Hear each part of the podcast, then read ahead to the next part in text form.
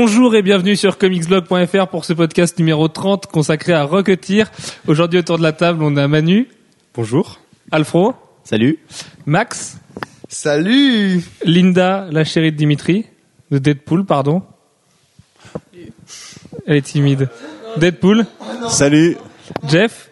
Hello. Et Gwen. Salut. Qui viennent de se taper une bonne tranche de rire pendant 5 minutes. Et moi, comme d'hab. Euh, Manu, coup de cœur, coup de gueule, c'est le grand retour. Allez, je t'en prie. Alors, mon coup de gueule, ça va être euh, le licenciement du département marketing par Disney chez Marvel. Parce qu'il y a longtemps qu'on craint des, des interventions de, de, Disney dans les affaires de Marvel. Non, bah attends. Euh... Et là, euh, il commence par un. Il commence par un, par des postes qui qualifient de redondants, mais j'ai peur qu'à terme, euh, ils finissent par enlever d'autres postes un peu plus importants pour Marvel. Quoi. Ouais, mais après, on n'en sait rien. Ça se trouve, ça se trouve, ils étaient insupportables. Ça se trouve, ils étaient mauvais. C'est possible. Il, par, il, paraît qu'ils n'étaient pas aimés en Il faut pas qu'on, faut pas qu'on commence à dire chaque changement qui va se passer chez Marvel maintenant, c'est de la faute à Disney. Bon là, en mais là, c'est Disney, qui euh, licencie. Mais ça se trouve, euh, même à l'époque où c'était que Marvel, il méritait d'être viré, ce mec-là. Qui sommes-nous pour juger J'ai envie de dire? Enfin, qui est Mickey pour juger aussi euh, que, ces mecs-là ils sont pas bons, je veux dire. C'est quand, quand tu vois le fond de l'affaire, c'est pas hyper logique de virer des gens du marketing sous prétexte qu'ils sont pas assez bons par rapport aux par rapport aux marketeurs de chez Disney. Je veux dire, les films Marvel ils sont bien vendus jusqu'à aujourd'hui, euh, on pouvait continuer comme ça. Ce qui fait peur en plus, c'est qu'on est sur un univers cinématographique étendu qu'on qu'on nous vend depuis 4 ans maintenant, voire ouais ouais 4 ans environ. Et du coup, si on ouvre le marketing international sur sur une franchise qui a plusieurs années et qui est censée durer encore plusieurs années, euh, j'ai un peu peur qu'on nous change de direction ou qu'on qu se, prenne les pieds dans le tapis. Peut-être que nous, dans nos podcasts, on fait que dire que la com des films Marvel est pas terrible, terrible. Et peut-être que les gens de chez Disney écoutent nos podcasts. C'est vrai. Et que c'est notre faute si ces pauvres gens sont fait licencier. Il est tard. Excusez. Et du coup, mon coup de cœur, c'est Avenger, justement, les, les, dernières news sur, sur le film et en particulier ce qui a été présenté à, la D23, donc la, convention Disney à, à, Anaheim, en Californie. Euh, on n'a pas encore vu les vidéos, même si je pense que on n'est pas prêt de les voir. Je crois qu'ils veulent nous les montrer pas avant novembre, un truc comme ça. Mais euh, la description des scènes est plutôt sympa. Et, surtout la, phrase finale, franchement, de, Tony Stark à Loki, euh, je pense que, que tout le monde a, adoré lire ça. Et tout le monde le voit déjà le dire et, et ça va être génial. Tu connais pas la phrase Deadpool? Je ne veux pas la connaître du tout. S'il la connaît, il s'est fait spoiler sur Facebook, mais bon, c'est une longue histoire. Euh, j'ai dit une bêtise en début de podcast, j'ai dit podcast numéro 30, parce qu'on était un petit peu pressé pour se lancer. En fait, c'est le podcast numéro 29, j'ai menti. Alfro, coup de cœur, coup de gueule? Euh, alors mon coup de gueule, c'est la politique de DC actuellement de balancer toutes les toutes les splash pages parce que déjà pour nous c'est chiant euh, de, les récupérer partout sur le net parce qu'évidemment ils les les mettent pas dans un seul topic. Et euh, ensuite parce que euh, quand on va lire les comics en septembre on va se on va retrouver aucune page intéressante enfin choc. Elles vont déjà tout être parues et enfin ça ça va vachement nous gâcher la lecture. Sinon mon coup de cœur c'est le, le trailer de Ghost Rider 2 enfin Ghost Rider Spirit of Vengeance, qui est qui semble être bien parti et euh, les réalisateurs de Crank, enfin Hypertension en français, euh, semblent avoir euh, donné une ouais le nom français est ridicule c'est ça? Non c'est pas ça, c'est que Max imite le morse à côté de toi avec des des gâteaux apéro et c'est excessivement drôle. Ce qui fait penser à Fear Itself, Deadpool, Deadpool avec ouais. super morse. Le pire tie de tous les temps. Bref, euh, et donc je disais que ouais, Ghost Rider 2 semble hyper bien euh, lancé parce que c'est un humour qui correspond bien euh, au perso et ça a l'air complètement fou en fait. Et ce qu'aurait dû être le premier déjà. Voilà. C'est vrai, il pisse du feu. Max, coup de cœur, coup de gueule? Ouais, mon coup de cœur c'était aussi le trailer de Ghost Rider 2. Donc bah, je vais pas le redire, hein. si je vais le redire. Ça a l'air excellent. Je pense que je pense qu'avec Crank, on avait vu que les deux réalisateurs avaient pas froid aux yeux. Euh, ils ont vu que ils ont, on a bien vu que la première proposition du le premier film de Ghost Rider, bah, ça n'a pas marché parce que justement c'était beaucoup trop timide. Et là, on voit qu'ils n'ont pas peur de, partir dans le trash ou dans l'humour euh, un peu plus osé, on va dire. Et euh, la photo, rien que le peu d'images qu'on a vu, la photo a l'air vraiment magnifique. Donc euh, à mon avis, on va avoir quelque chose de beau, on va quelque chose de drôle. On va peut-être avoir la révélation euh, du l'adaptation cinématographique de 2012. Pourquoi Ce sera un bon opener de la saison, hein, parce qu'il Mm. arrive en février, deux mois avant les Vengeurs. Ça va faire du bien euh, dès février d'avoir un film à se mettre sous la dent, parce que cette année c'était le Green Hornet qui était opener. Donc euh, voilà, 2011 partait sous de très mauvais auspices. Coup de gueule? Coup de gueule vite fait pour euh, la scène coupée de X-Men qu'on a vue. bon, moi, je trouve ça un peu pourri, mais ça fait un peu troll du coup, mais. Moi non, je suis assez d'accord. Je, Je, pense- je trouvais, je, en fait, je trouvais que c'était pas du tout dans le ton du reste du film. Moi, j'avais, déjà, j'avais pas trop trop accroché au film, même si je trouve bon, je trouve pas exceptionnel. Mais je trouve qu'il serait vraiment parti sur, euh, sur une fausse piste en laissant ce genre de, de scène dans le film, quoi. Ouais, je suis assez d'accord. Mais bon, c'est rigolo à découvrir comme ça en se levant le matin. Oui, voilà. Puis après, c'est pas pour rien s'ils l'ont coupé, hein, finalement, justement.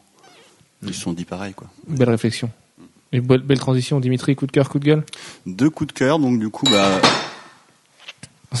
Et, et de la bière renversée C'est Jeff qui prend de sur un appareil photo numérique.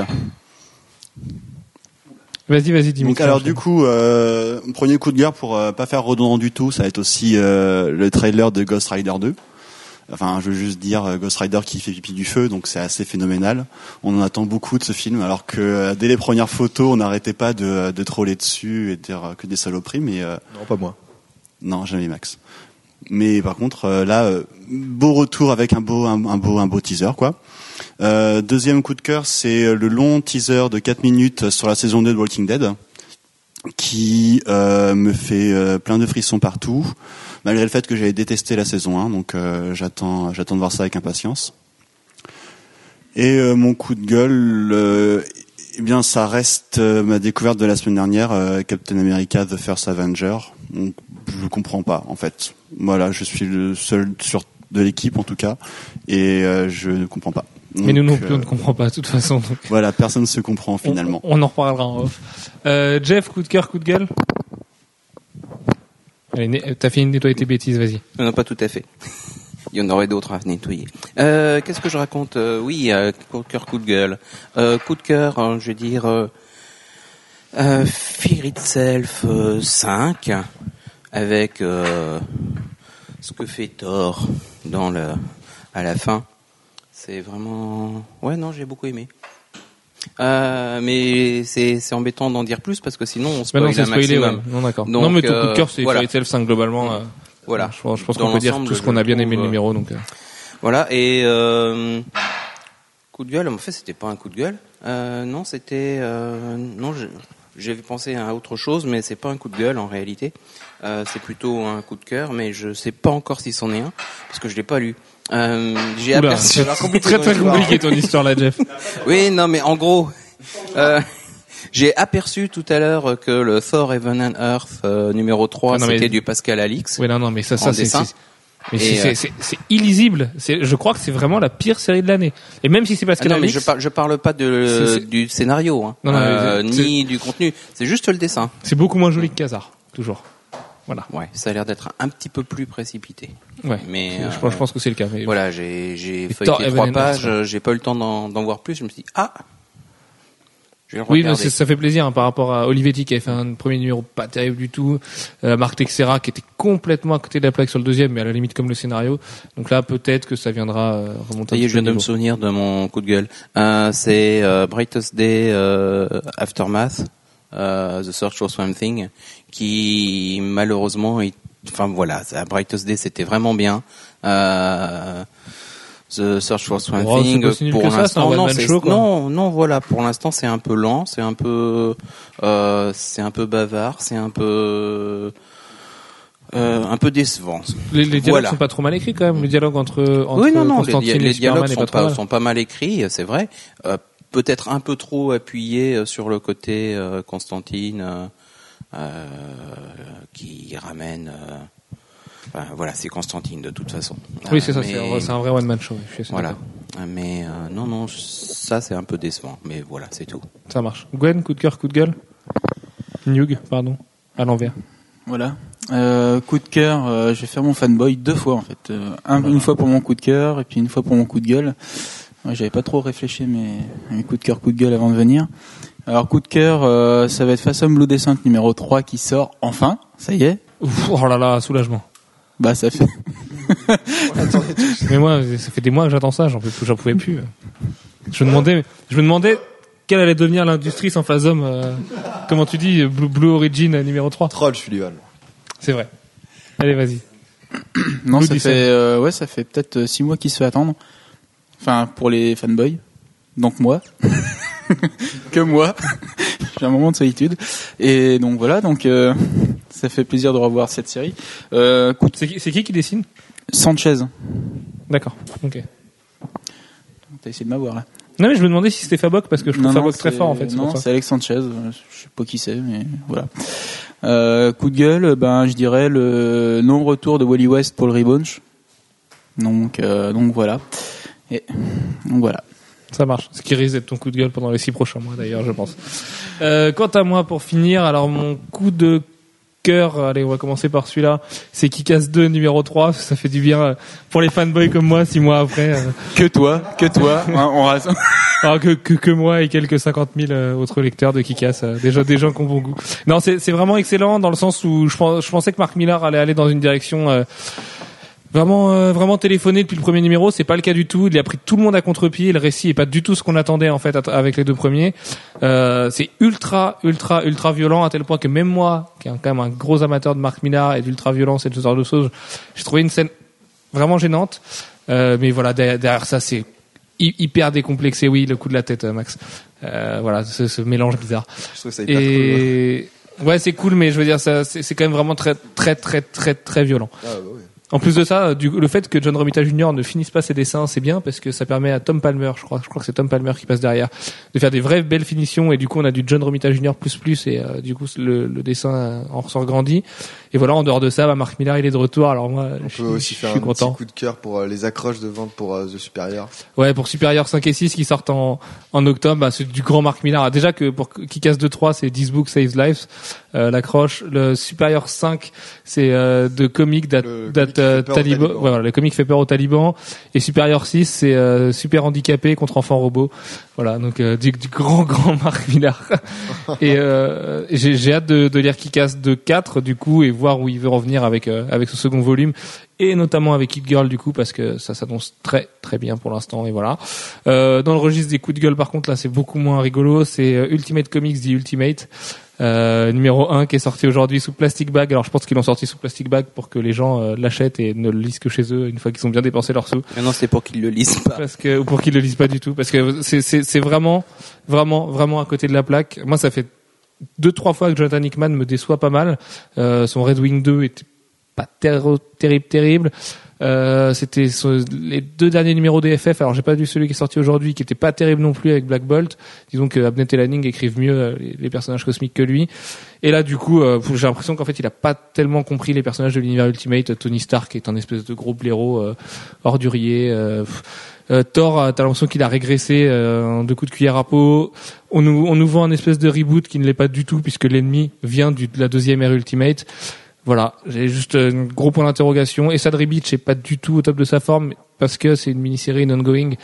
Euh, justement, c'est une ongoing et qu'il a des délais qu'il doit tenir et du coup, euh, c'est hyper bâclé sur quelques pages et voilà, juste dommage. Mais pour moi, il a jamais été question de reboot sur Univers Ultimate. Non, c'est un relaunch. Mais le relaunch, le relaunch aurait pu être le fait qu'il y ait Hickman, Spencer et compagnie, euh, ça aurait pu justifier quand même un vrai nouvel élan créatif. On l'a vu avec Ultimate Spider-Man, on le voit avec Ultimate Hawkeye qui se paye enfin sa mini-série et les X-Men qui ont l'air d'être quand même pas mal différents.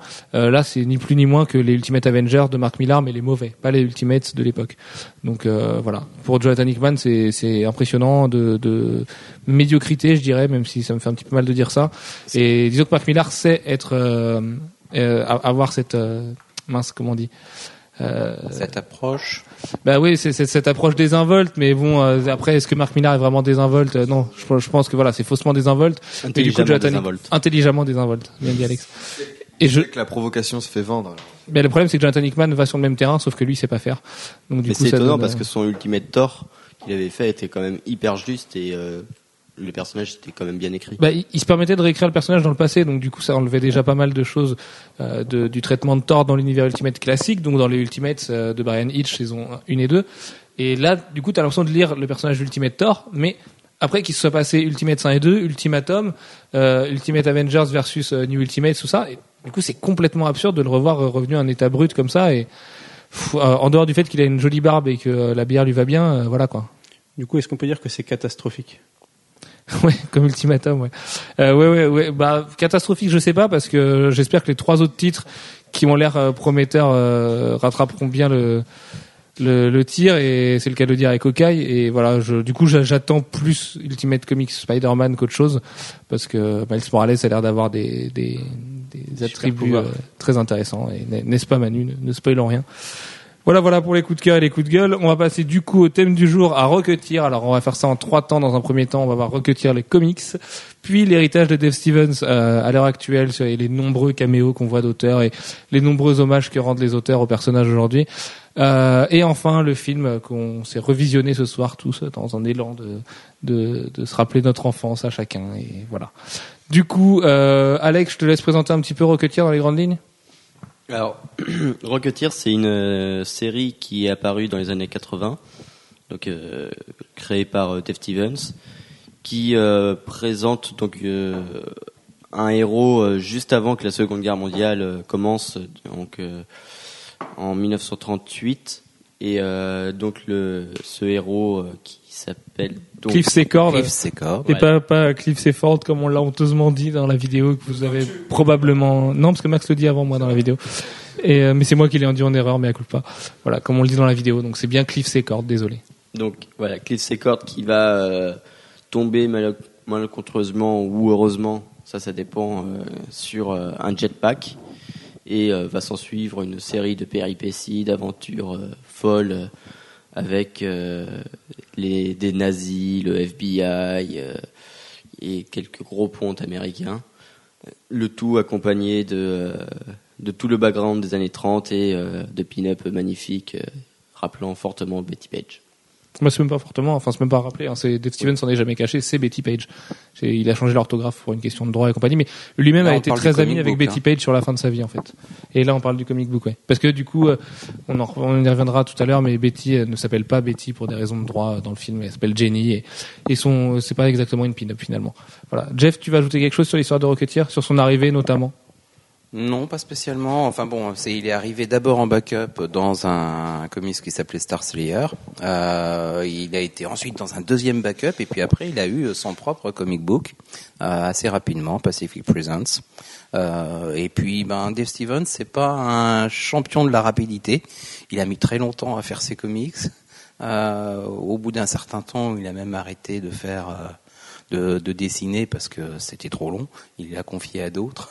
Euh, mais des bons, hein. notamment à Euh, Kaluta qui a fait un hommage aujourd'hui dans. Rocketeer Adventures Mm. euh, chez, qui paraît chez IDW en ce moment Et euh, mais voilà, c'était c'était quelque chose de très contrôlé. L'histoire, par contre, est intégralement de, de Dave Stevens. Mais mais euh, il lui a fallu euh, peut-être à peu près euh, 10 ans pour faire euh, les 130 pages euh, du recueil que vous allez voir chez euh, chez Delcourt. Chez. Delcourt en français. Le très beau Robert. recueil de chez Delcourt qu'on vous conseille vraiment fortement. Euh, comme disait Max dans la vidéo, on a l'habitude de voir des éditions françaises qui sont un poil médiocres par rapport à la version originale. Et euh, là, on a la chance d'avoir un format agrandi, une belle jaquette, euh, la recolorisation de Laura Martin qui est, qui est vraiment au top. Euh, voilà, c'est c'est un vrai bel objet. Il y a plein de bonus à la fin. euh, il y a des belles pages de garde, comme dit Max. Il aime bien ce terme-là. Et c'est vraiment un petit plaisir. En plus, c'est à petit prix chez Delcourt. Donc je sais pas si c'est une, politique de tarif agressive envers Panini ou pas, mais c'est vrai que pour ce prix-là, vraiment jetez-vous dessus et euh, ça, ça paraît dès, dès hier hein, en librairie.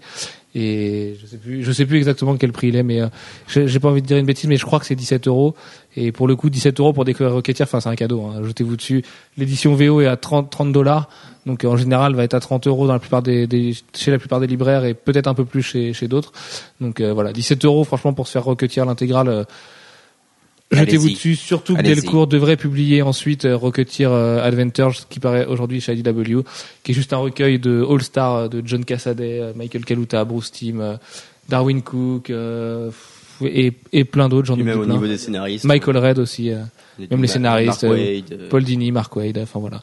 C'est c'est juste- c'est un déchaînement de de légendes des comics sur un personnage qui qui en a inspiré beaucoup et beaucoup Ah, et beaucoup. au Dave Stevens a une énorme influence, euh, en particulier à travers Rocketeer et puis euh, le, euh, également dans, le, dans une certaine relance de la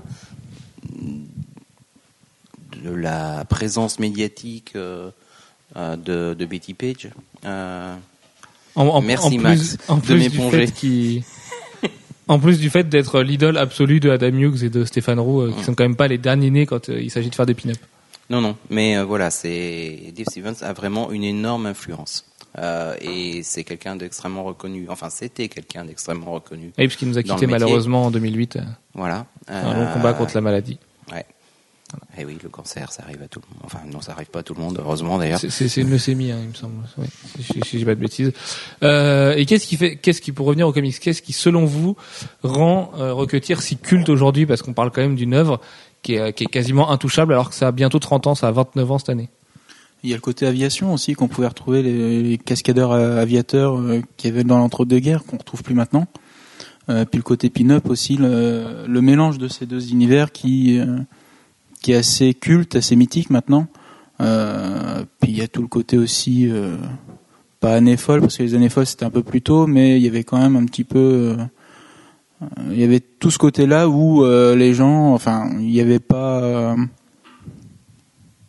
il y avait un peu moins de, je sais pas comment l'expliquer. Il y avait pas, il y avait un peu moins de jusque là. Bon, je, ça y est, il est parti en fou rire. Max, qu'est-ce qui, selon toi, rend Rocketeer absolument incontournable aujourd'hui? Alors moi c'était euh, la première fois euh, que je lisais le comics books, le comics book, le comic book, Comic book. comic book pardon, ça va pas du tout ce soir, hein, il est très tard. Euh, Et je pense 1h17 que. Gwen t'as raison dans le sens où c'est vraiment tout un univers qui est vendu et c'est ça qui euh, qui rend le le comic vraiment très très riche.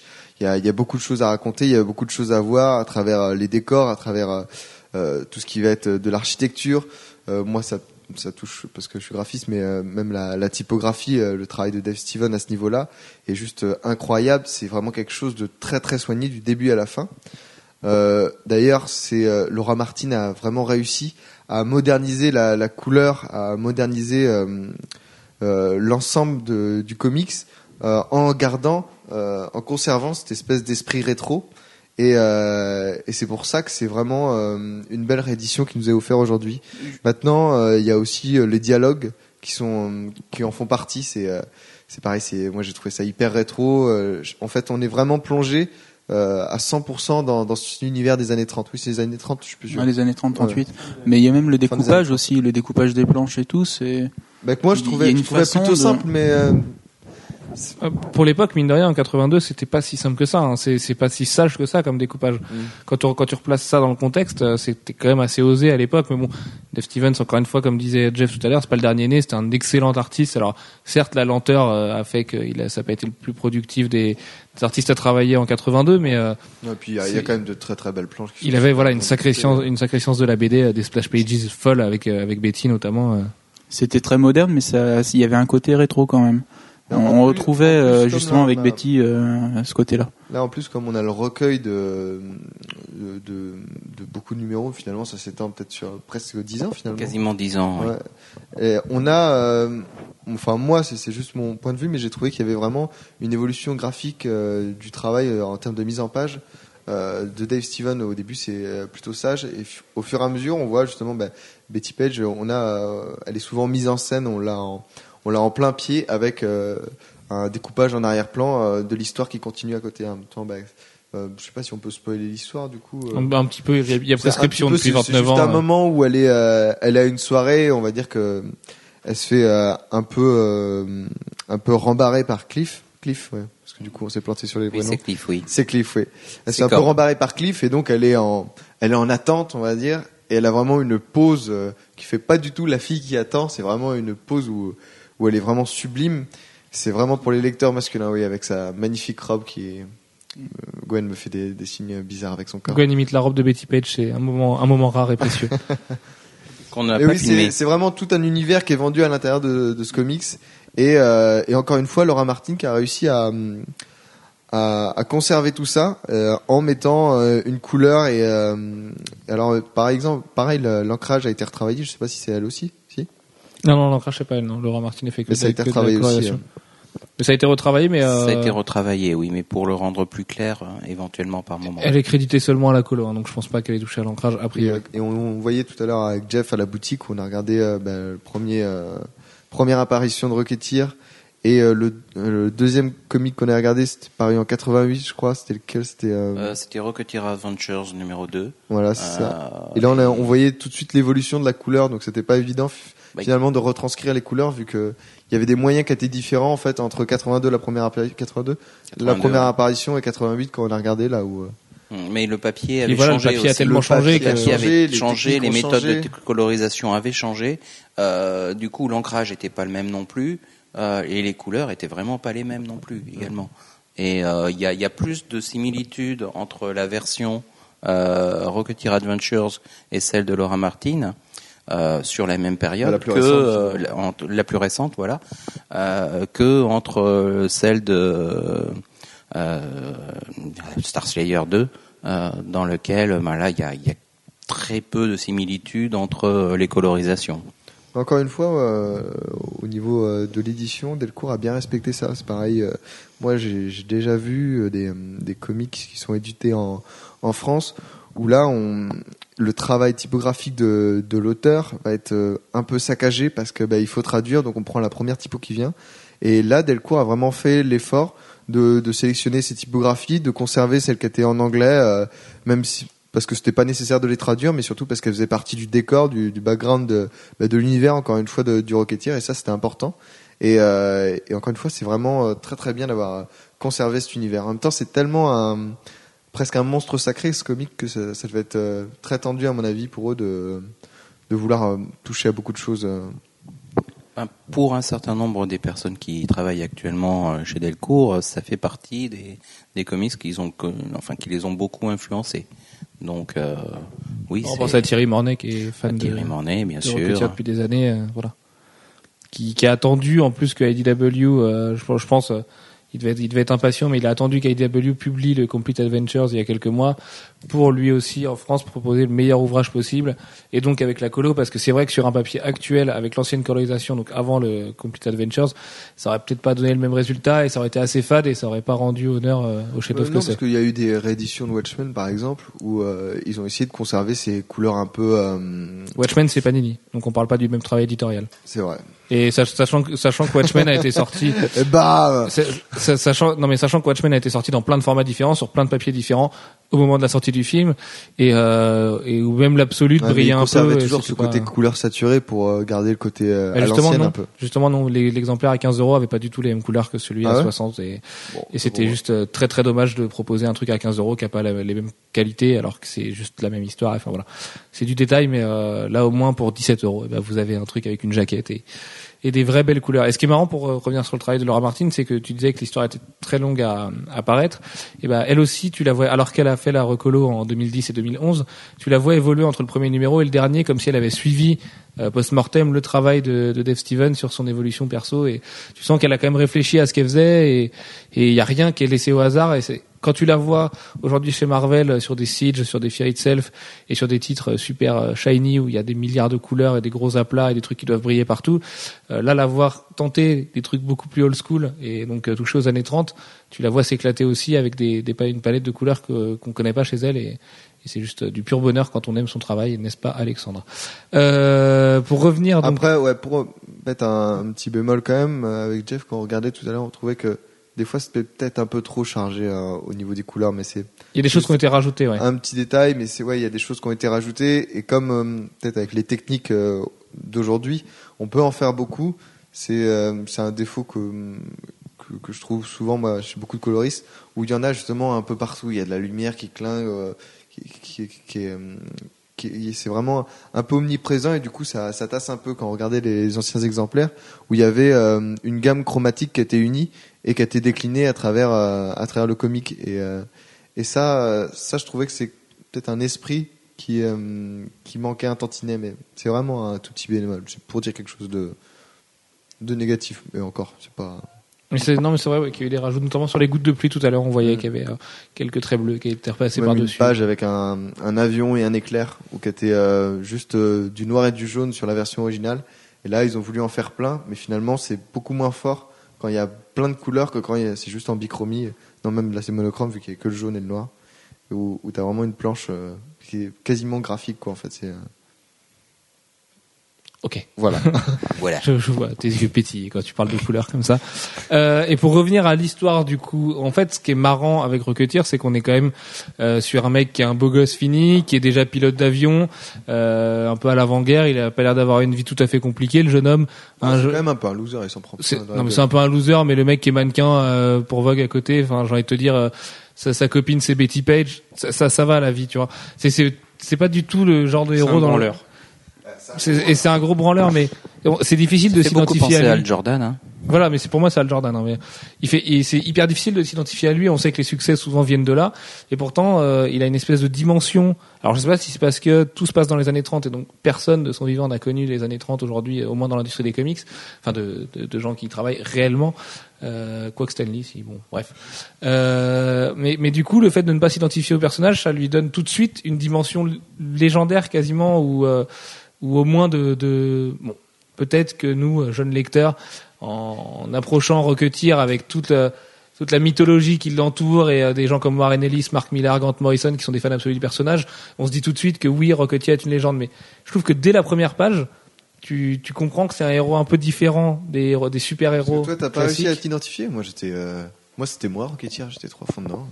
Eh ben euh, non, Je suis peut-être un gros branleur, c'est pour ça. Et c'est parce que tu dois être un gros branleur, ouais.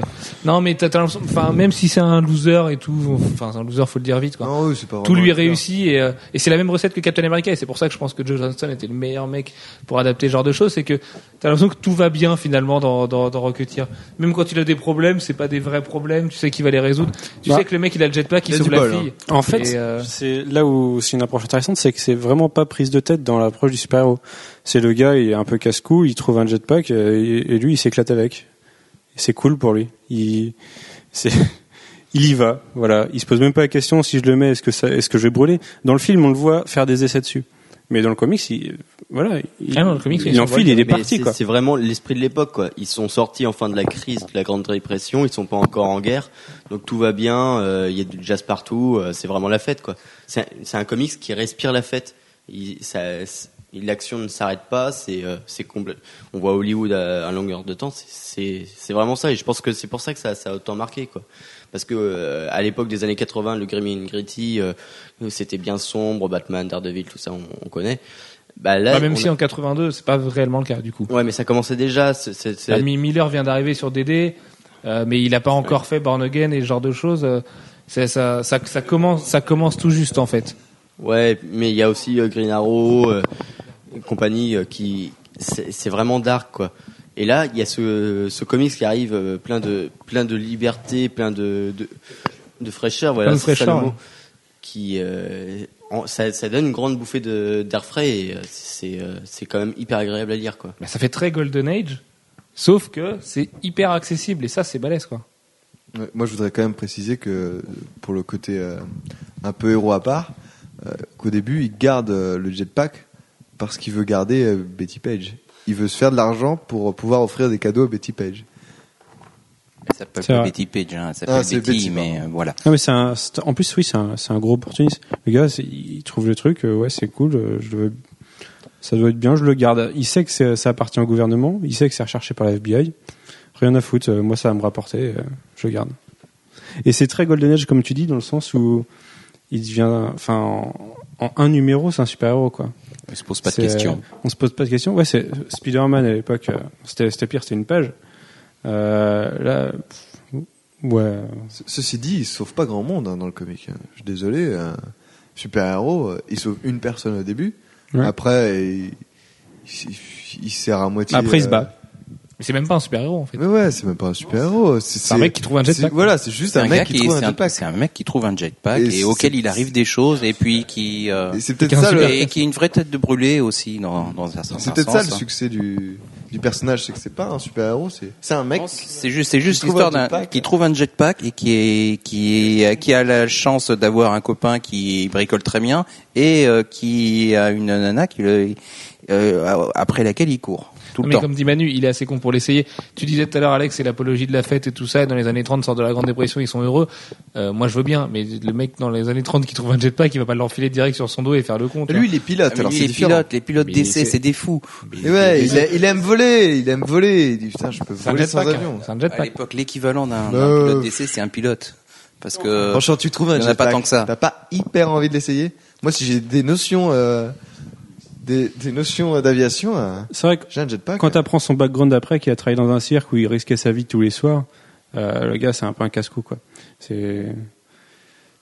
Je C'est vrai pense que que c'est pas, c'est pas ça qui va lui faire peur. Mais, euh, mais enfin, quand même, quoi. C'est, il, il- il s'envole à, à des centaines de mètres, euh, il va choper un avion, tu sais pas comment.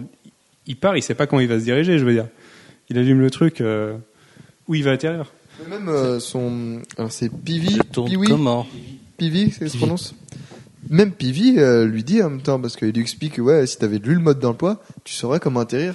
Là, t'as juste pris le truc comme un con et tu t'es planté euh, en atterrissant. Mais il y a un mode d'emploi, voilà, c'est comme ça qu'il faut atterrir, tout ça. Mais il l'écoute jamais finalement. Donc encore une fois, c'est c'est assez justifié finalement. euh, pas mal, Dave Stevens. Hein. Et derrière ça, Jeff, euh, historien, est-ce qu'on a une explication sur le pourquoi Rocketeer est si culte et euh, étant un objet de fantasme pour les auteurs d'aujourd'hui Parce qu'il n'y en a pas un seul qui passe à côté de son petit hommage, euh, de rendre son petit hommage euh, au personnage, que ce soit des, que ce soit des scénaristes, donc on l'a dit tout à l'heure, Warren Ellis, Mark Millar, Mark Wade aussi l'a fait plusieurs fois, Dernier en date, Mark Miller qui casse deux quoi. Grant Morrison, ouais, mais à la limite c'est tous les mois. Le, plus beau c'est quand même Warren Ellis dans Ignition City. Euh, il, est, il est vraiment magnifique celui-là, et avec euh, Gianluca Pagliarini au dessin, si je dis pas trop de bêtises.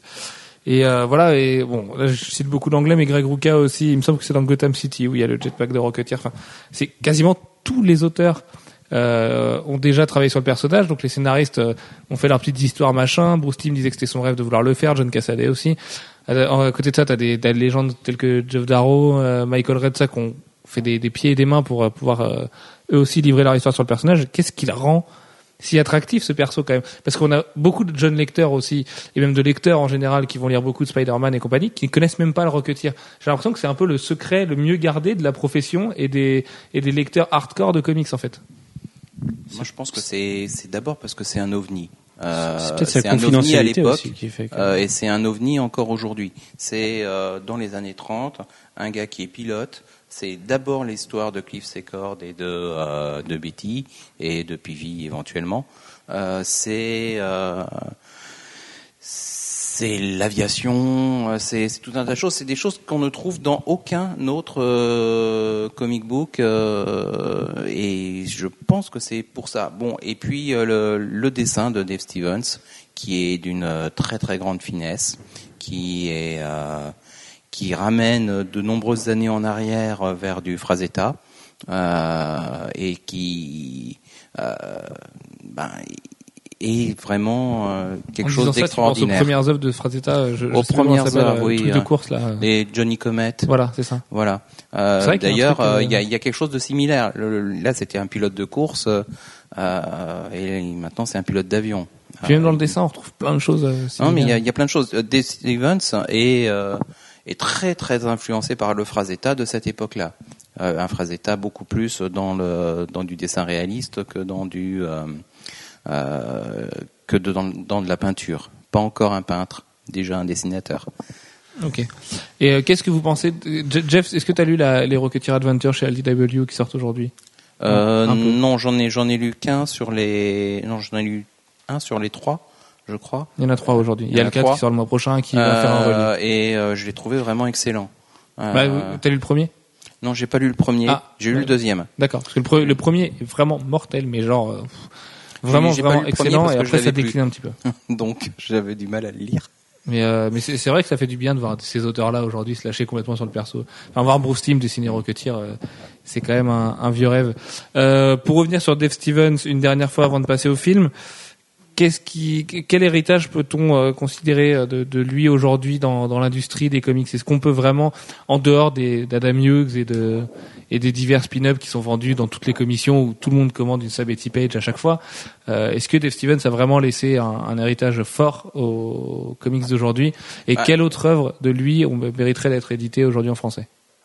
Oh, il n'y a pas énormément d'œuvres euh, de lui en dehors de Rocketeer. Il y a quelques petites choses, euh, mais il n'y a rien de très, euh, enfin, de suffisamment soutenu pour mériter euh, une publication à part. Je veux dire, peut-être en regroupant des histoires, on arriverait à faire un, truc assez épais pour le, pour qu'on puisse, mais euh, il n'a pas produit énormément en dehors de Rocketeer.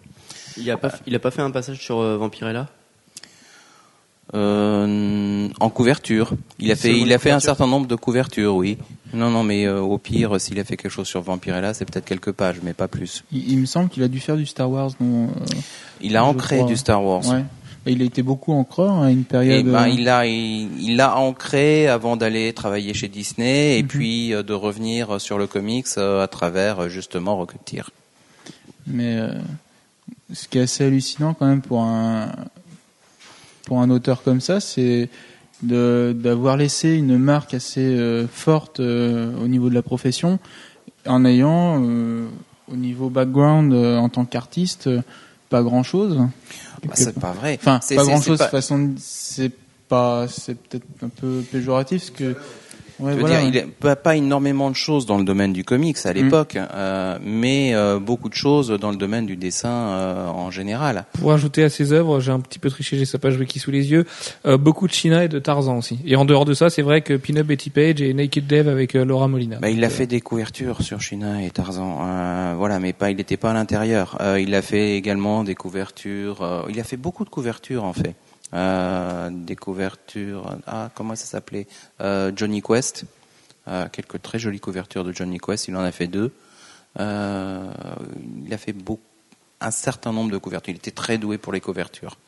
Oui, ça, ça, ça se voit de toute façon. Euh, que c'est de quelqu'un toute qui a façon, en général, avec un une- très bon sens de l'illustration. et- une superbe euh, créature en première page. Mais c'est quand même dommage justement d'avoir un, un tel cover artiste euh, qui était le- c'est le Adam Hughes de l'époque. C'était un, un des premiers euh, co- vrais cover artistes du coup parce qu'il faisait très très peu d'intérieur. Mais quand tu vois le, c'est presque un gâchis d'avoir quelqu'un qui est aussi fort sur pour faire du séquentiel et faire des tels découpages et raconter aussi bien des histoires. Avoir une seule œuvre dans sa vie, c'est quand même ça le plus c'est, gros euh, regret qu'on a avec des c'est- Stevens. c'est Quoi. Adam Hughes, c'est un peu la même chose. C'est c'est le temps qu'il les prend, ces, ces hardcovers, parce qu'ils sont, ils sont lents au travail. C'est toi, Adam Hughes, c'est un autre problème. Euh. Adam Hughes, il est pas spécialement lent. hein. Adam Hughes, euh, il a tenu euh, le rythme sur Justice League International, euh, et il a tenu le rythme euh, sur euh, la première série qu'il a faite, euh, qui s'appelait, oh, je me souviens plus.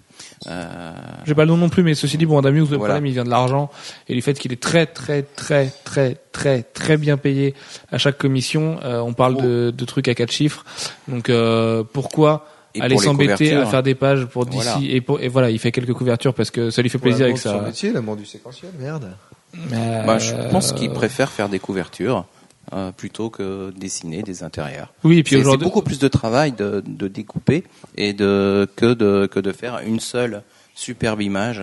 Euh, puis le fait de l'avoir déjà fait dans le passé, euh, il a peut-être pas envie de recommencer. Il a prouvé qu'il savait faire. Voilà. À partir de là, comme dit Jeff, avec euh, GLI et tout, tout- Enfin, Dave toutes ces Stevens, choses-là. pour en revenir à lui, c'était quand même surtout le temps, apparemment. Donc.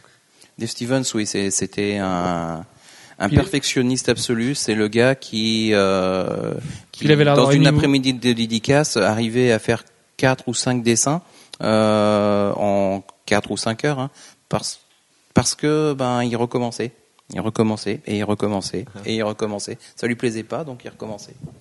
Mais il avait quand même l'air d'avoir une vie assez mouvementée aussi, euh, du coup, euh, Dave Stevens. À côté, c'était, je veux dire, c'était pas le genre de mec qu'on peut imaginer enfermé euh, dans son caveau euh, devant sa table à dessin. euh. Il sortait Non, non, beaucoup. euh, voilà, son amitié avec Betty Page a dû lui prendre quelques heures de sa vie. euh. et puis voilà. App- Apparemment, c'était quand même un bon Bah, ils vivant. étaient de la même génération ou pas? Ah non, pas Non, du non, tout. Betty non, Page non, était non, beaucoup non. plus vieille que lui. Non, non, non. euh, Dave Stevens, dans les années 80, il devait avoir euh, 30. Euh, Il est né en 55. Il est né en 55, il avait 30 ans, quelque chose. Enfin, il était dans les trentaines, la trentaine, ouais. À mon avis, il a pas dû trop la toucher, hein, Betty Page. Non, parce que elle, elle avait, elle avait au moins 20 ans de plus, 20 à 30 ans de plus, oui. Bref. Voilà. Oui, paix- Euh, paix à leur âme, hein, tous les deux. Mais euh, bon, l'autre, euh, alors, il a aussi eu de l'influence dans le sens où euh, il y a quelques autres auteurs qui sont allés un peu dans le même sens que lui, genre Sandy Plunkett ou euh, euh, les frères. ah zut.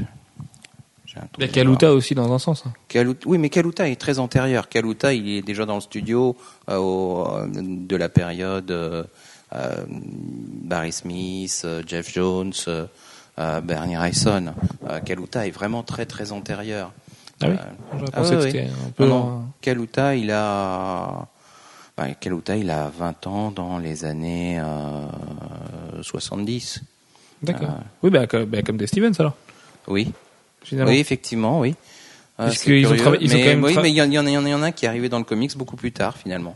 Parce que, ouais, je, je pensais qu'ils avaient travaillé quand même assez, euh, de manière assez étroite tous les deux. Au moins sur Rocketeer Adventures, tout ça. Sur il, il Rocketeer est- Adventures, ouais. Kaluta est cité à chaque fois et a l'air d'avoir fait beaucoup de choses dedans. Donc, euh, Kaluta, à l'époque, euh, à la période où Dave Stevens euh, fait Rocketeer, lui, un petit peu plus tard, chez Epic, il fait euh, Star... Star quelque chose. euh, Star quelque chose. Bah oui, Kaluta est même plus vieux, il a 8 ans de plus que. Il a- oh là là. C'est Starstruck, peut-être que tu cherches. Starstruck, voilà. Et, euh, et donc, ouais, donc Michael Kaluta, euh, qui a 63 ans aujourd'hui, qui est né en Epic. 47, lui. Mhm. Donc, euh, oui, oui, il est, il est même plus vieux, du coup, que, que Dave Stevens. Et il est reconnu au moins, du coup, sur son Wikipédia pour The Rocketeer, euh, avec Dave Stevens, que dans, dans ses œuvres marquantes. Voilà. Bien. Bien. Michael Kaluta. Et euh, c'est assez marrant parce que c'est lui le porte-parole un petit peu de Dave Stevens euh, post-mortem aujourd'hui. euh, Bah, je pense que Kaluta était une influence de Dave Stevens, faisait partie des influences de Dave Stevens, euh, et qu'il était très content d'avoir un élève pareil. Enfin, Ah oui, tu m'étonnes, oui. un héritier pareil. Quand Dave Stevens est ton héritier, oui, tu peux, tu peux être content.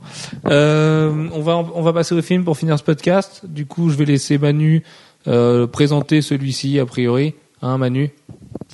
Mais si tu veux, Sullivan. Mais oui. Non, parce que je, je vois que tu avais la bouche pleine, donc. euh, Ah oui. Je me suis dit que j'allais te tendre un piège.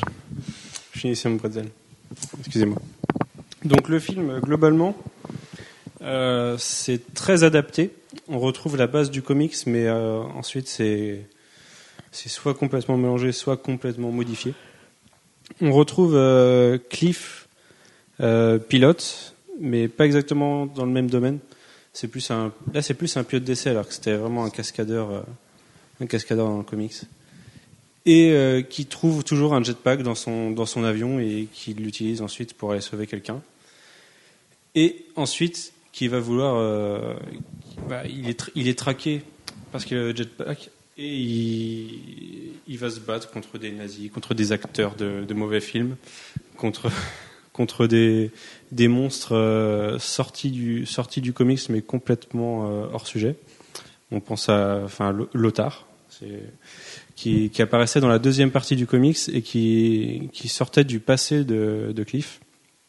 Et là, il est complètement modifié, il garde son nom et le fait que ce soit un, tueur assez froid, mais, euh, mais complètement modifié. Mais ensuite, c'est un très bon film d'aventure. On a, on a d'autres choses qui sont modifiées. On a, on a Betty qui devient Jenny pour des questions de droit et qui cette fois est une actrice qui travaille avec le, le méchant acteur justement et ce qui permet de mettre en situation la demoiselle en, détresse que Cliff va devoir sauver à la fin du film. Tant que tu parles d'acteur, je vais rebondir sur toi, euh, Manu, pour, euh, pour, pour, pour évoquer le casting. Euh, donc c'est Billy Campbell qui campe euh, Cliff Secord. Euh, c'est Jennifer Connelly qui est la belle Jenny qui est Betty euh, qui est Betty Page. On a Timothy Dalton, le Ouais. fameux James Bond pour beaucoup, qui fait le méchant dans le film. On a Et Terry O'Quinn. Il y a surtout Terry O'Quinn, voilà, qui lors de- d'une de ses très rares apparitions au cinéma dans sa première carrière de, de troisième, quatrième, cinquième rôle peut-être, euh, avant d'être le fabuleux John Locke euh, dans Lost, euh, faisait. euh, Mais il a fait beaucoup de rôles dans, les, dans des séries télé, Terry il avait fait beaucoup de rôles dans des. Dans des séries télé. Ah oui, mais oui, mais du coup ça c'est c'est son domaine quoi. Il a, Ouais, il a voilà. fait quelques apparitions au cinéma à l'époque, beaucoup plus maigres qu'aujourd'hui, et ça fait super drôle de le voir. Euh, quand j'ai les cheveux, revu The déjà. Rocketeer, je savais pas que c'était lui. En fait, je l'avais pas vu au générique, et c'est juste hallucinant. Tu, tout de suite, tu vois John Locke, mais euh, dans un autre rôle. Et, Et il Et joue Adam Hughes. Parce qu'un un truc assez intéressant dans, dans The Rocketeer, c'est qu'ils reprennent vraiment du coup des figures, euh, des figures historiques. Howard Hughes. J'ai dit quoi Tu, tu as dit Adam Hughes. Hum, Voilà. Très très peu de ressemblance en plus entre Terry O'Quinn et Adam Hughes. Non, Howard Hughes, c'est plutôt un, c'est plutôt un Tony Stark. C'est ça. Ou un, ou un Howard Stark d'ailleurs. Hmm. Deadpool, qu'est-ce que tu retiens toi de ce film? Toi qui n'es plus trop copain avec Joe Johnston depuis une bonne semaine.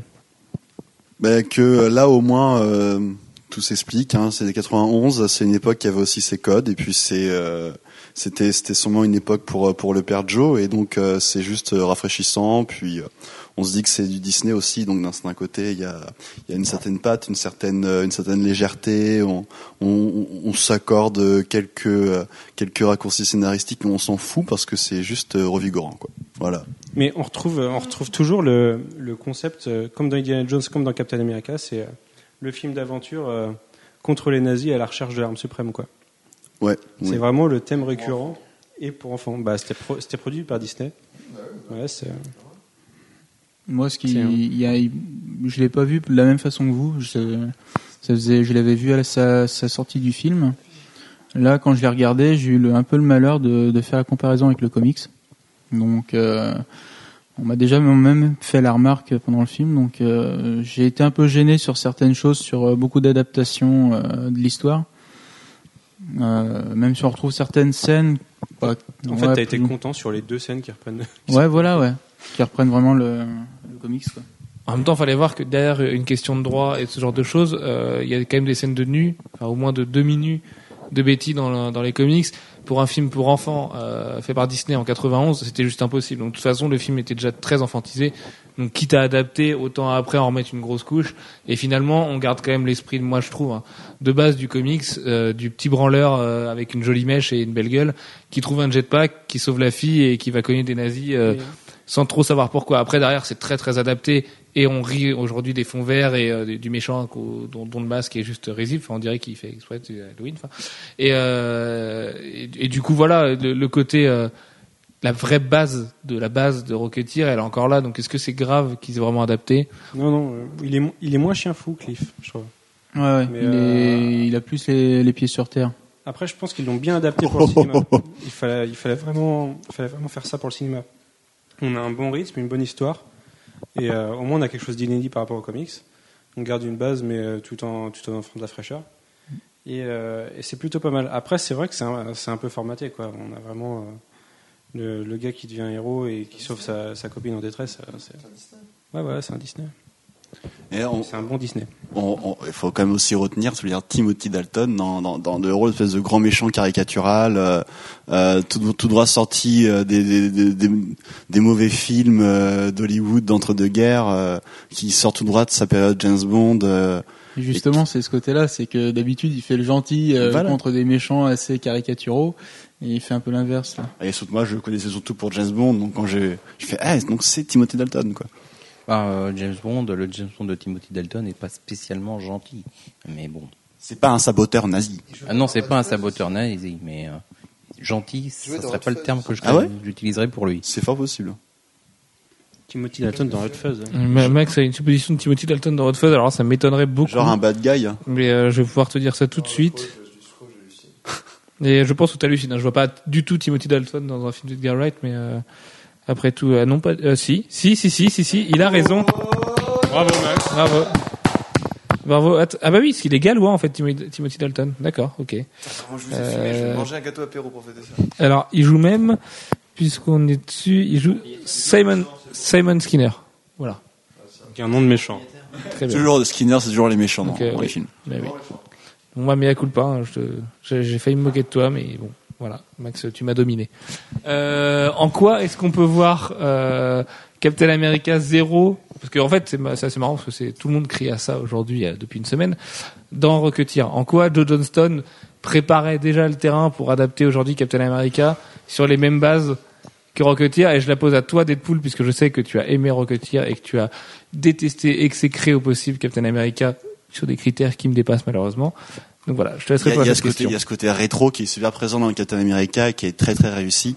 Qu'on retrouve aussi, on a beau voir Rocketeer, on sait que c'est de 91, on pourrait le dater de 10, 20 ans en arrière, tellement euh, le 20. côté 20, tellement le côté rétro est, euh, est, euh, est bien retranscrit. On retrouve ce côté rétro, ce côté euh, aventure un peu légère à la Indiana Jones ou, euh, ou à la Rocketeer dans Captain America, donc il y a une vraie patte qui, indépendamment du reste des franchises Marvel au cinéma, colle euh, à euh, une certaine idée qu'on peut se faire d'un Captain America euh, Silver Age ou Golden Age. Euh, donc voilà, donc euh, il y a ce côté-là, euh, ouais, euh, avant, ah, grand film d'aventure très léger, avec, hyper codifié, euh, qui était déjà présent dans Rocketeer. Donc tu aimes Captain America C'est ce que tu es en train de me dire. Je viens juste de dire euh, le seul bon côté que je trouve, euh, indépendamment de tous les défauts. D'accord, oui, mais du coup, puisque c'est 90% du film, tu aimes Captain America. Le problème, c'est que c'est pas 90% du film. Il y a aussi, il y a aussi un scénario, une crédibilité des scènes, des personnages secondaires qui sont importants Oh, normalement. Ouais, bon, moi, je, je, je ne te comprends pas. Surtout que tout ce que tout ce que tu cites pour moi, c'est vraiment des points forts du film. Mais bon, on en a parlé assez suffisamment la semaine dernière. mais pour moi, on retrouve pas euh, Rocketeer que dans Captain America. J'ai vu des scènes de vol et d'envol. Franchement, c'est Iron Man, c'est Ah, grave. c'est Iron Man 2. J'ai fait la même réflexion pendant film. Mais c'est énorme, quoi. Mais alors que Rocketeer, déjà en comics, arrive à inspirer toute une industrie, c'est très fort. Mais alors que Rocketeer, l'adaptation cinéma, qui adapte plus ou moins bien les comics, euh, face, en face de même aujourd'hui avec les adaptations de Même comics, dans Green Lantern, c'est hein. quand même super balèze. Dans Green Lantern le film, euh, la, la, la première scène, les premières scènes d'envol euh, ou la scène finale d'envol de Hal Jordan avec son anneau, euh, il- ça me fait tout à fait penser à la première scène d'envol euh, du héros de Rocketeer. hein. Ouais, mais les gars, c'est juste un mec qui vole, quoi. Si Ouais, à chaque là, fois du qu'il y a un mec qui vole, euh, Je suis assez d'accord avec- Rocketeer, euh, Là, je suis assez d'accord avec Max. hein. Sur l'envol à l'Iron Man, je veux bien. Sur Green Lantern, j'ai un peu de mal à voir le. Non, euh, sur, euh, sur- plutôt Iron Man, sur, le- sur l'envol et sur quand il se casse ta gueule en air. Avec oui, c'est ça, voilà. Il y a, il y a le Les même scènes de humour. vol euh, euh, font très Iron Man. du non contrôle des, des propulseurs et ce genre de choses. Bon, c'est vrai. Par contre, pour Green Lantern, le coup de l'anneau, euh, non. Bon, après, hein, c'est pareil. Des, des Moi, j'ai pas envie de reparler de Green Lantern. Voilà, moi non plus, je pas envie de reparler de Green Lantern quoi qu'il arrive. Je suis d'accord avec vous sur ce sujet-là. Si vous deviez donner une note, on va faire un petit tour de table comme toutes les semaines. Euh, Dimitri, on va commencer par toi. Une note au comics Rocketeer sur 5 et une note au film Rocketeer. Moi, je suis plus, euh, je suis plus, je suis plus dessin, donc forcément le, le comics, je viens de donner un, bon 4, 4 et demi sur 5. Euh, et euh, juste parce que euh, bah, ça a été dur de se dire comme ça, euh, hey, ça a inspiré tant de monde par la suite. C'était dur de se replonger à l'époque pour s'en rendre compte qu'est-ce qui a bien pu à, ce point-là euh, laisser une telle marque. Après, pour euh, pour le film, ouais, je mettrais euh, 3,5 ou 4, 3,75. Non, pas possible. Arrêtez avec vos, vos virgules 25 là. 4. Jeff, tes notes. Euh, bah moi, je vais mettre encore un peu plus sur le sur le comic. Je vais lui mettre 5 carrément. Euh, parce que il n'y a pas que le dessin. Il y a, il y a le dessin, c'est clair. Euh, mais il y a aussi toute une tout, tout l'esprit, tout le tout, le contenu, euh, le, scénario, l'histoire, euh, euh, c'est vraiment tout un ensemble Rocketeer et c'est sans doute pour ça que c'est le chef-d'œuvre de, de Dave Stevens, c'est qu'il n'a pas fait grand-chose d'autre.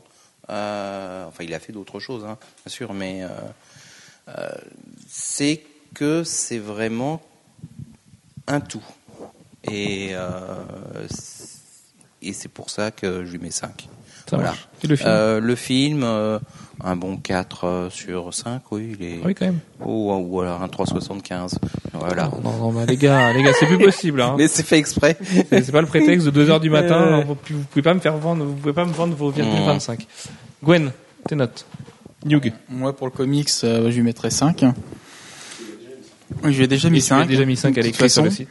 Euh, non, parce que c'est un tout, c'est c'est toute une ambiance. Moi, quand j'ai lu le comics, de toute façon, je me je me suis évadé. J'ai et c'est vraiment la première fois que je je passais un, vraiment un très très bon, un aussi bon moment en lecture euh, depuis un bon bout de temps. Ça va changer d'aspect. C'est vrai. c'est pas parce qu'il est 2 heures du matin que tu dois me troller avec Aspen. Bon, allez, promis, j'arrête. Promis, non, non, je déconne. je m'engage dans les 10 prochains podcasts, j'arrête avec Aspen. Pas de souci. Et euh, donc voilà, non. Puis il y a tout le côté aviation, pin-up, euh, qui m'a vraiment euh, plu. Pour le film, je lui mettrais plus un 3 sur 5 parce que voilà, j'ai été un petit peu déçu par rapport aux comics. Bon, j'ai trop fait la comparaison, mais voilà. Peut-être qu'il fallait. bah justement, faudrait en fait, peut-être que je le revisionne euh, dans d'ici quelques temps et puis. euh, Parce que toi, t'as eu la chance, vu que tu es un vieux parmi nous, euh, de le voir à sa sortie en salle. Moi, j'étais dans ma poussette encore à l'époque, donc j'ai eu peu de chance de, j'avais peu de chance de le voir au cinéma, mais c'est vrai que du coup, ça t'a un petit peu gâché ce souvenir de. Bah, j'avais pas trop de souvenirs de, de ce film-là en plus. C'est ça le pire. La seule, le seul souvenir que j'avais, c'était la scène dans le marais quand il se, quand il se vautre. Donc, euh, et pourtant, euh, ça aurait dû me marquer, je sais pas. euh. donc, euh, non. Je, faudrait que je le revoie, je pense. Pourtant, il y a Jennifer Connelly dedans, donc. euh, C'est vrai qu'elle était belle. hein. Qu'est-ce à l'époque, euh, putain. ouais. ouais. Mais d'ailleurs, justement, moi, Elle l'est beaucoup moins aujourd'hui quand même. hein. Puis en plus, euh, sa, sa carrière euh, cinématographique a pris un sacré coup dans l'aile depuis Requiem for a Dream Mm. et compagnie. euh, on la voit beaucoup, beaucoup moins aujourd'hui. Et bon. Puis elle a un petit peu trop passé dans- par les salons de lifting et ce genre de choses. Et la pauvre ressemble un petit peu à une poupée aujourd'hui.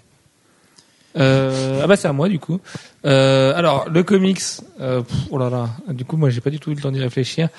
Euh, ah, je me tâte entre 4,5 et 5 quand même. C'est pour moi, seul qui casse mérite 5. Cinq. Non, je déconne hein, quand Non. même pas. Euh, Cinq, cinq. Ouais, non, 5. Oh non, complètement 5. C'est vrai que c'est du coup parfait.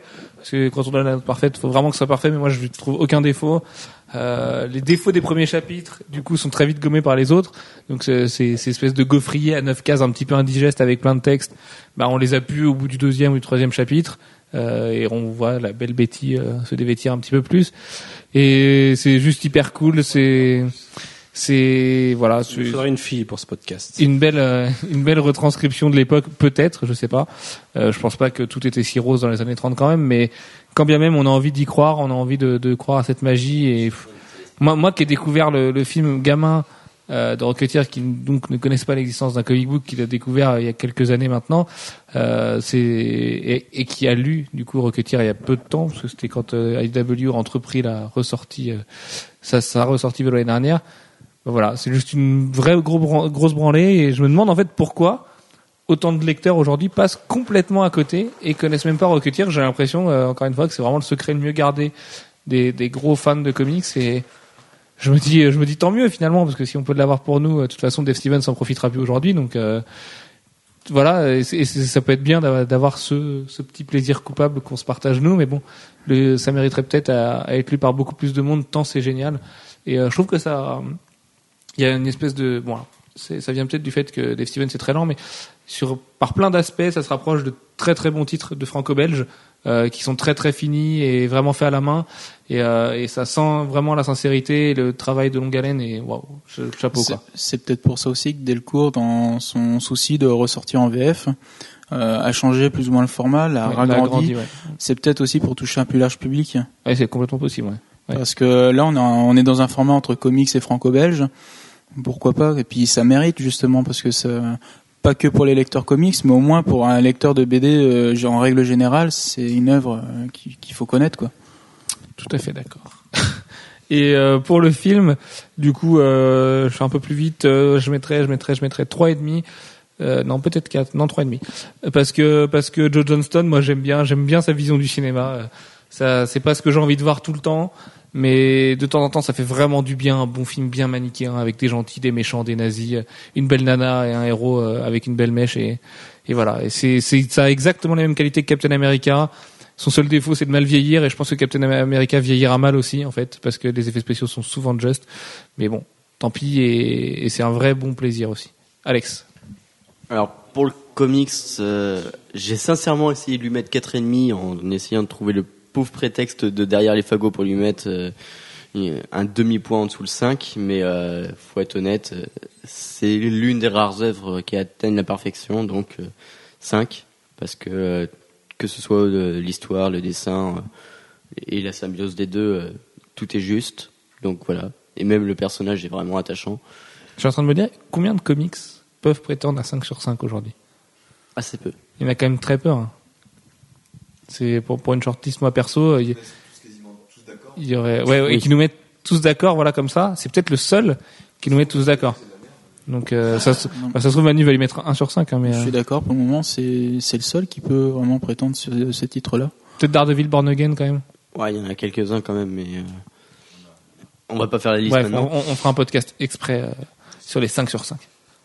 Et euh, Pour le podcast 55. On fera un top 5. bref. Et euh, pour le film, 4, 4 sur 5, parce que bon, relativement euh, à, ce qu'il sort aujourd'hui, ça mériterait un 3,5 parce que ça c'est mal vieilli et que certaines euh, certaines choses peuvent paraître assez enfantines. Mais moi, il, gagne un demi-point parce que quand j'étais euh, marmot, euh, je l'avais en VHS, je mettais ça le dimanche après-midi avec mon lait chocolaté et mes tartines. euh, Et voilà, c'est c'est un bon souvenir nostalgique. Et voilà. Ça marche. Des tartines d'Alex. Manu Moi, je vais mettre 4,5 le comics. Euh, pas 5 parce que je pense qu'il y a toujours des trucs à améliorer.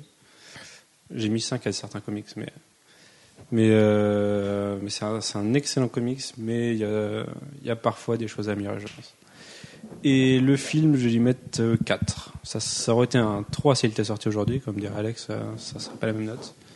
Mais euh, je trouve qu'il a. Enfin, moi, personnellement, je trouve qu'il a Ah, bien vieilli. je, je suis pas super d'accord avec vous parce que c'est exactement la même recette que Captain America du coup. Donc, euh, s'il était sorti aujourd'hui, il aurait les moyens techniques d'aujourd'hui.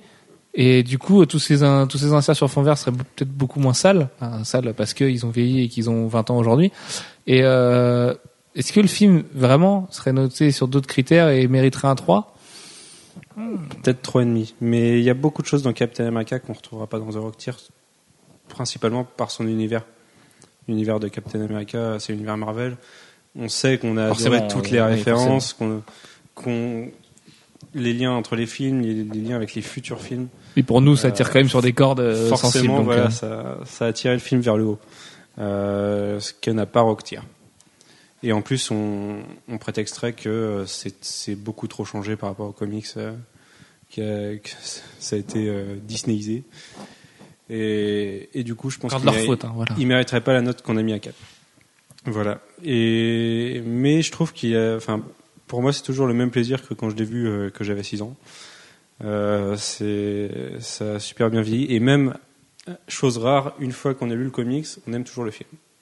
Euh, ce qui m'arrive quasiment jamais. Oui, c'est vrai, ça aussi. Je veux dire, euh, d'habitude, je vois le film, euh, ok, je lis le comics, je revois le film, je déteste le film. Là, non. Je, je- on arrive à- on sait que c'est une adaptation, donc ça, ça passe super bien. Il n'y a pas de problème. Sauf pour Gwen. Sauf, Non, mais faut que je me le remette euh, d'ici quelques mois. d'accord. Il, il va sûrement sortir en Blu-ray, au fait. Il y a des préco Blu-ray. euh, Ouais, mais Sur je Amazon. pense que vaut mieux le laisser en DVD. En Blu-ray, on risquerait de voir beaucoup plus les défauts. Et... Enfin, Ouais, les défauts, façon de dire, oui, ça, ça vieillit, d'accord, mais. Et ils ont reproduit le restaurant. Ah oui, pour oui, ça, oui. Ah oui, rien que pour ça, oui, ça. exact. Je vais rajouter un demi-point, rien que pour ça, c'est le resto, euh, le vieux restaurant en forme de chien. Je vais lui mettre trois et demi en fait. Ah oui, d'accord. Ah non, je croyais que tu avais mis plus. Donc j'allais dire que tu pouvais pas. Rajouter un demi-point. Oui, non, sur le film, euh, ouais, et sur le film, il a été un petit peu dur. 5,5 pour le comics, euh, Gwen. Voilà, voilà. Euh, Ouais, bah, moi, sur- moi, on s'en fout. Euh, moi, Max, ouais. oh merde, Max, excuse-moi. Non, Max. Ah. Puis j'aurai un truc à ajouter après. Ouais, bah, moi, je vais mettre 5 sur 5. De toute façon, sans surprise aux comics, moi, j'étais vraiment impressionné euh, quand euh, c'était la première fois que je lisais euh, The Rocketeer. euh, J'avais un peu peur que les dialogues euh, vieillissent mal, mais en fait, le, le rétro, c'était juste savoureux. Euh, tout est cohérent. Le, hum, Laura Martin a fait un super boulot en plus. euh, la réédition de Delcourt est magnifique. Il y a, il y a, il y a vraiment. euh, Non, non, mais c'est c'est vrai. euh, C'est c'est tellement rare en fait de, de voir de belles éditions de, de comics que, que du coup là, bah, je suis content de le dire. Et, euh, et tout l'histoire, il y a vraiment, euh, comme disait Jeff, il y a un univers qui est vendu. et Il y a, il y a vraiment un cachet euh, dans ce truc-là. Qu'est-ce qu'il y a su non, vas-y, vas-y. Et euh... quoi? Rien, rien, vas-y, continue. C'était un, un truc de langage encore. Ah, encore, euh, d'accord. Et, euh, et euh, pour le film, je vais mettre 4 sur 5 aussi. C'est vraiment un bon souvenir. C'est, euh, c'est, euh, ça reste un film pour enfants, mais ça reste un très très bon film, un très bon divertissement. Ça me fait toujours autant rire. Et euh, qu'est-ce qu'il y a?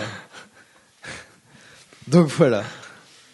Très bien. Jeff, tu voulais ajouter quelque chose? Je voulais juste ajouter quelque chose, mais ça n'a rien à voir avec le film euh, ni avec le comics. C'est juste que euh, dans quelques temps, dans quelques temps, ma voiture. je vends ma voiture. Non, pas absolument pas. Euh, non, non, il va y avoir un très très bientôt euh, des les une réédition des sketchbooks de Dave Stevens. Euh, et donc un, un bel artbook en perspective. Voilà, il y avait eu cinq, six euh, sketchbooks qu'il avait publiés à titre personnel, et ben là, ils vont être réédités de façon officielle, et il va y avoir des compléments dedans, il va y avoir une centaine de pages euh, en plus. euh, C'est, ça va être super. Ce serait sympa aussi de publier un. Si, si toi, éditeur d'IDW, si tu nous écoutes, euh, puisque tu parles sûrement très bien français, euh, de publier un bouquin All-Star euh, des, des illustrations avec le Rocketeer, en fait, de tous les artistes d'aujourd'hui de, l'industrie. Tu vois, je pense que Alex Ross et Joe Madureira ont pas la même vision du personnage, et comme euh, Geoff Darrow et John Cassaday n'ont pas la même, et ça pourrait être vraiment sympa juste d'avoir plein de splash pages d'illustrations comme ça, de toutes les pages, et d'avoir des artistes connus, et ce serait, ce serait juste un vrai Ça beau plaisir. très sympa. C'est le genre, c'est le Rocketeer, c'est le genre de personnage qui a un tel design qu'on aime des fois juste regarder une illustration en fait. Et ça, c'est il y a, il y a très, Et de Betty aussi. Oui, Donc, de moi, Betty, je, oui. je crois que je préfère les Rocketeers. Donc, euh, ne vous posez pas de questions sur mes orientations ou quoi, mais euh, je, mais je- je- Rocketeer, il est plus iconisé. voilà, Voilà, je, trouve que c'est l'icône vraiment. C'est c'est l'icône avec un grand L et un grand I. Et, euh, et je trouve ça, je trouve, je trouve ça vraiment, euh, vraiment, vraiment, vraiment, vraiment euh, assez hallucinant d'avoir trouvé un design aussi intemporel et qui procure les mêmes frissons aujourd'hui, euh, quel que soit l'artiste qui passe dessus. Voilà. Euh, sur ce, bonne semaine à tous. À la semaine prochaine pour euh, un retour sur les podcasts purement comics. Euh, il paraît qu'il y a un petit événement mercredi prochain, la sortie d'un d'un petit numéro euh, du côté de la distinguée concurrence, un truc qui s'appelle Justice League numéro 1. Donc, euh, on risque d'y revenir longuement et de parler euh, relaunch euh, à gogo. Euh, sur ce, bonne semaine à tous. Portez-vous bien et vive Disney. Ciao, ciao. Salut, salut. Salut.